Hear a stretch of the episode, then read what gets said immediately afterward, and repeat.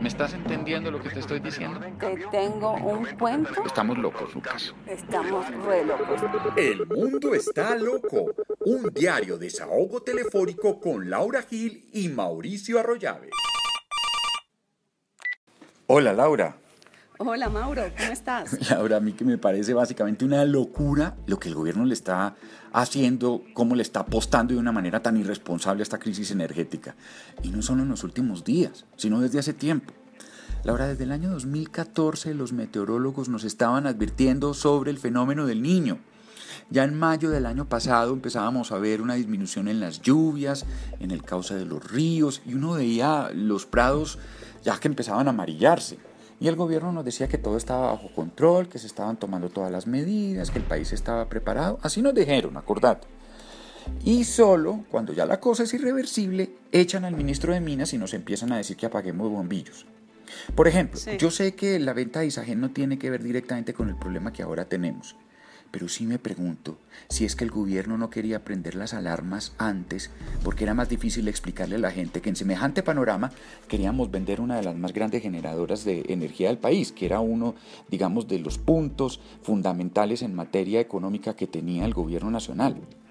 Por eso, Laura, y muchas cosas más, lo que yo me sospecho es que toda esta crisis del fenómeno del niño se ha manejado con un criterio más político que técnico. Lo que a mi modo de ver es una apuesta entendible desde el punto de vista del gobierno, pero absolutamente irresponsable.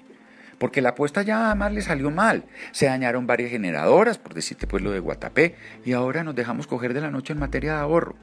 Es más, la firma XM, que es la operadora del mercado energético, recomendó que el gobierno haga cortes programados de energía fueron recomendaciones serias y muy respaldadas técnicamente para evitar un apagón más largo y más extendido en, los horarios del día.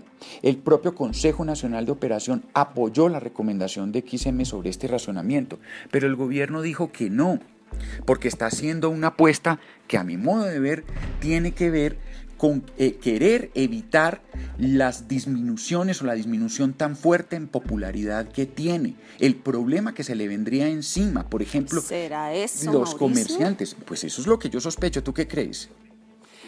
Pues a mí me parece que si es así, es gravísimo. ¿Cómo así que ponen, digamos, la popularidad enfrente de la decisión responsable? Esa es la pregunta que yo me hago y por eso el mundo me parece loco.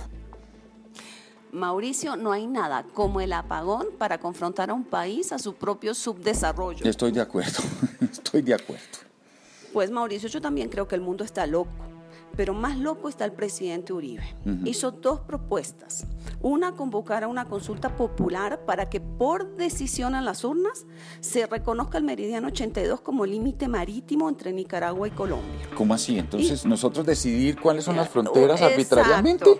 Imagínate, nosotros por mayoría decidiendo cuáles son nuestros límites. ¿Qué tal que nos hicieran lo, mismo nuestros vecinos? Pues por eso empezó la Primera y la Segunda Guerra Mundial, si queremos pues como traer... Ajá la guerra de todos contra todos. La guerra de todos contra todos. Si Perú decide pues que el límite es más arriba, entonces pues porque Exacto.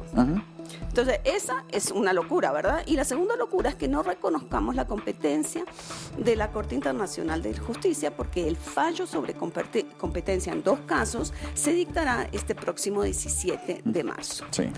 Ahora, son absolutas locuras. Primero, el meridiano 82 se cayó como límite, entre comillas, bajo el gobierno del mismo presidente Uribe. Y digo entre comillas porque eso siempre había sido una ficción unilateral de Colombia, ante la cual Nicaragua siempre había protestado. En aquel momento, también en un fallo de excepciones preliminares sobre competencia, dijo algo, dijo algo el presidente Uribe Mauricio, protestó llamó a los colombianos a rebelarse ante las instancias internacionales? No, no dijo nada. Sí, exactamente, sí. Ah, exacto. Y hoy sale a decir que es culpa de este gobierno. Exacto, esto fue del 2007. Ahora, dicho esto, también debo decir que el gobierno también está loco, porque está perdiendo una vez más la oportunidad de comunicar.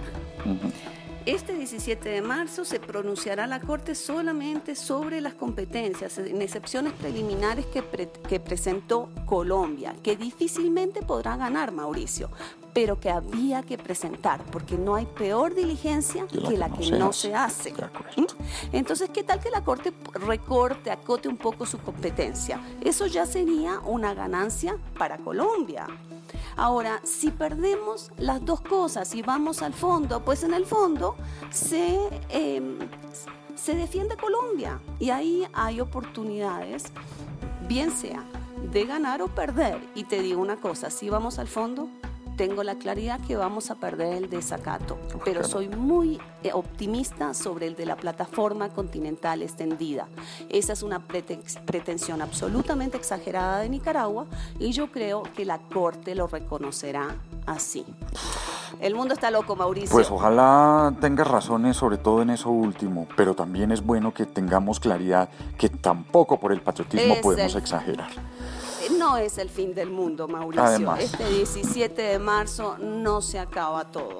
Es más, puede estar empezando todo. Y da mucha pena, da mucha tristeza que la oposición se esté aprovechando de situaciones tan difíciles para Colombia para hacer política.